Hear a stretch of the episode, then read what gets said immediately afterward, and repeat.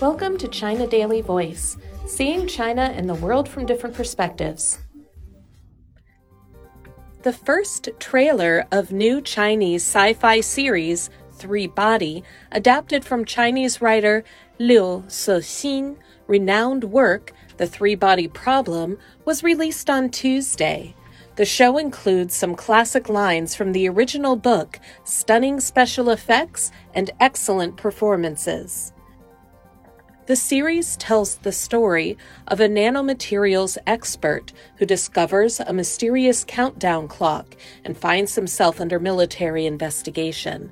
To unravel the mystery, he enters the VR game Three Body, developed by the secret organization ETO, only to discover the truth behind the deaths of dozens of scientists fans of the book gave positive reviews, praising the high production value produced by Chinese video platform Tencent Video and starring Chinese actors Zhang Luyi, Yu Hewei, Wang Ziwen, and Li Xiaoran. The story, Three Body, resonates not only in China but abroad. In 2020, Netflix purchased the copyright to Three Body. Game of Thrones creators David Benioff and D.B. Weiss will helm the production as part of their overall deal with the streaming service.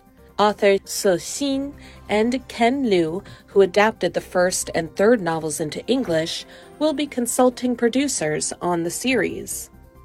The Three Body is regarded as a masterpiece by countless sci fi fans, not only because of its imaginative and grand cosmology, but also because the book is full of profound reflections on major philosophical propositions such as human nature and science.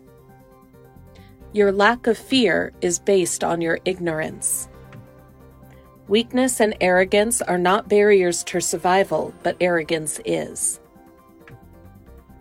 No, emptiness is not nothingness. Emptiness is a type of existence. You must use this existential emptiness to fill yourself. To effectively contain a civilization's development and disarm it across such a long span of time, there is only one way kill its science.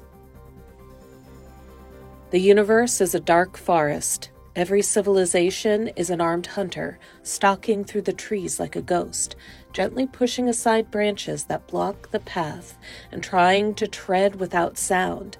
Even breathing is done with care. The hunter has to be careful because everywhere in the forest are stealthy hunters like him. The truth always picks up dust. Is it possible that the relationship between humanity and evil is similar to the relationship between the ocean and an iceberg floating on its surface? The ocean and the iceberg are made of the same material. That the iceberg seems separate is only because it is in a different form. In reality, it is but a part of the vast ocean. We are all worms in the gutter, while some of us are always looking at the stars. Which quote from the book was most thought provoking for you? Please share with us. That's all for today. This is Stephanie, and for more news and analysis by the paper. Until next time.